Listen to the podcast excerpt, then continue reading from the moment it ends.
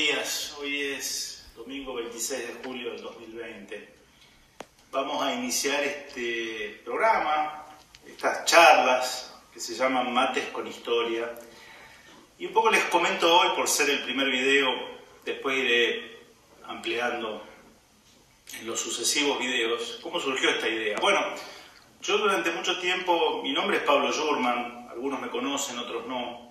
Vivo en la ciudad de Rosario, provincia de Santa Fe, Argentina, y soy profesor de Historia Constitucional Argentina en la Facultad de Derecho de la UNR, la Universidad Nacional de Rosario. Eh, la idea es, porque en casa eh, solemos tener sobremesas, sobre todo los fines de semana, y en esa sobremesa a veces surgen preguntas por parte de mis hijos, o a mí alguna reflexión sobre alguna cuestión histórica, algún personaje, alguna efemérides, alguna batalla, alguna fecha patria en Argentina o a nivel universal. Hace poco tuvimos otro aniversario de la Revolución Francesa y hay un montón de cuestiones, algunas anecdóticas, pero que ayudan a entender el hecho en sí, que nos pareció interesante llevarlas a un video corto, eh, esto no es una clase, esto no es una conferencia, por eso le hemos puesto mates con historia. Para que mientras uno va mateando, eh, acercamos algunos elementos de análisis que pueden ser de interés y pueden ayudar a entender más a determinados personajes históricos. Y hoy, que es el aniversario de la muerte de Eva Perón, Eva Duarte de Perón, Evita, que es un personaje, por supuesto, histórico para Argentina, pero también eh, conocido internacionalmente, algún par de reflexiones que a mí me parecen que son interesantes.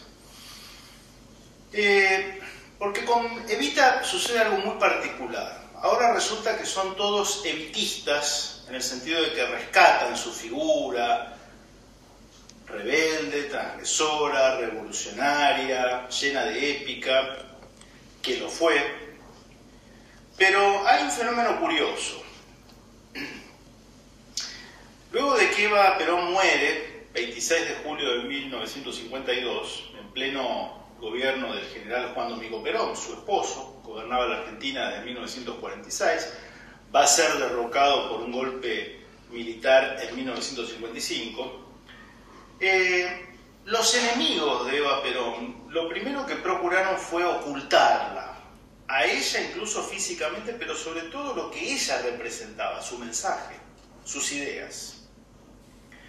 Y cuando digo a ella literalmente ocultarla, eh, tenemos que recordar que cuando se produce la caída de Perón, eh, sucede un hecho macabro, del cual hay muy pocos antecedentes en la historia argentina, que es que su cadáver, el funeral de Eva Perón fue no solo multitudinario, fue acongojante desde todo punto de vista, sobre todo en los sectores más humildes que la tenían, eh, digamos, eh, en un puesto de honor por todas las políticas sociales que había llevado a cabo el peronismo, encarnadas esas políticas sociales, quizá si uno tuviera que definir personalmente quién las encarnaba, enseguida viene la imagen de Eva Perón, la Fundación Eva Perón, de asistencia social, etc.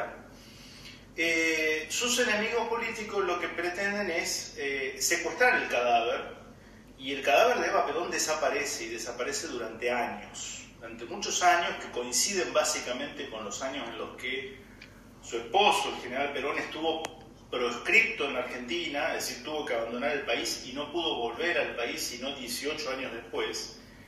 El cadáver reaparece, se le entrega a Perón en el año 72.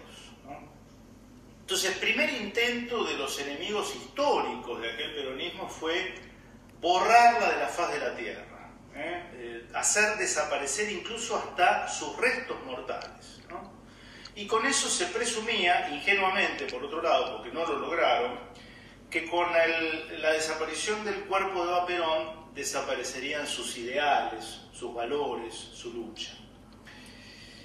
Pero ahora asistimos a otro fenómeno que es bastante curioso, poco estudiado, poco advertido por algunos, sobre todo dentro del justicialismo, que es un sospechoso, digo yo, un sospechoso evitismo, es decir, un, un rescate de la figura de Eva Perón, pero, y acá donde está la curiosidad que a mí se me ocurre compartir con ustedes en este aniversario de la muerte, es un evitismo forzado, un evitismo exagerado y lo más grave, un evitismo, un evitismo, un rescate de la figura, pero que le presenta sobre todo a los jóvenes una Eva Perón que no existió nunca. Le hacen decir a Evita lo que Evita nunca dijo. Es más, le hacen sostener a Evita ideas que son hoy antagónicas a las que ella hubiera sostenido en vida, sostuvo en vida. ¿Por qué digo esto? Porque es muy llamativo. Yo siempre digo, hay algo acá fundamental. Eh, un personaje histórico de la dimensión de Eva Perón o de Juan Domingo Perón, hay que ir y escuchar sus discursos y sobre todo en el caso de Evita, hay un dato interesante. Evita escribió mucho. No solo este famoso libro La razón de mi vida, que es cierto, es un libro que escribió o que por lo menos lleva su firma. Ella hace propia los conceptos que están allí, la razón de mi vida. Eh, para mí, lo más interesante de Vita es lo que ella escribía en un diario de la época, el diario Democracia, que era un diario afín al gobierno de Perón, un diario justicialista, podemos decir, ya no existe más ese periódico. Eh, y en 1951, un año antes de la muerte de Eva Perón, la subsecretaría de Comunicaciones, diríamos hoy la división de prensa del gobierno de entonces, gobierno de Juan Domingo Perón, con Eva Perón viva, publica, compila todos esos artículos que había publicado Evita y los lleva a un librito, que yo tengo en mi poder, no lo tengo ahora a mano. Ese libro se llama Así escribe Eva Perón, ¿eh? Eh, o escribe Eva Perón. Es una compilación de artículos que salieron, repito esto, estando en vida Evita Perón, y que en su momento nadie dijo, no, eso es falso. No, o sea, el contenido que está en ese libro, escribe Eva Perón, que es una compilación de artículos que van de los más variados temas, el concepto de patria, el concepto de pueblo, la fecha y el significado del 12 de octubre, eh, el rol de la mujer. Eh, ustedes tienen allí condensado el pensamiento genuino, el verdadero pensamiento de Vita Perón. Y créanme que muchos de ustedes, si van a esos artículos, yo publiqué un par de notas, una, la última del año pasado, cuando fue el centenario del natalicio de Eva Perón, se llama Evita secuestrada por la oligarquía. Eh, ahí aparece la Evita real y se caen las caretas de los que pretenden presentarla ahora diciendo lo que nunca dijo. Yo les recomiendo, eh, accedan a ese material Evita era, por ejemplo, hispanista. Evita veía la conquista de América como una empresa eh, modelo llevada a cabo por España. Eh, dice algo muy interesante. Eva Perón dice, dos siglos antes que los enciclopedistas francesas franceses hicieran la Declaración de los Derechos del Ciudadano, dos siglos antes, España lo hizo en América. Eso lo dice Eva Perón. Eh, y hay algo que es muy actual. ¿Eva Perón era feminista? Sí, pero no de este feminismo pañuelo verde, digámoslo claramente.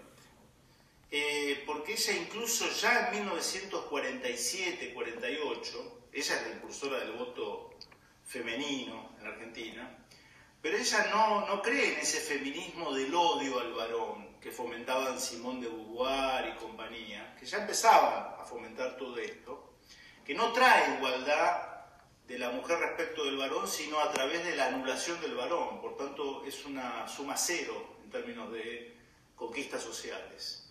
Eh, por eso yo los invito a que en esta efemérides eh, vayan y vean y lean a la verdadera Eva Perón y se van a dar cuenta que los que hoy, como este pseudo comunicador Jorge Rial no tiene más otra idea que tatuarse una Evita Perón con el pañuelo verde, no son muy distintos a los que a la muerte de Evita pintaban en las calles de Buenos Aires, viva el cáncer. Son lo mismo, son las dos caras de una misma moneda que odia profundamente a Eva Perón y que odia profundamente a lo que significó el justicialismo. Bien, hasta aquí llegamos en este primer video. Espero que les haya resultado de interés. Mates con historias. Eh, nos seguiremos viendo Dios mediante con otras efemérides. Gracias.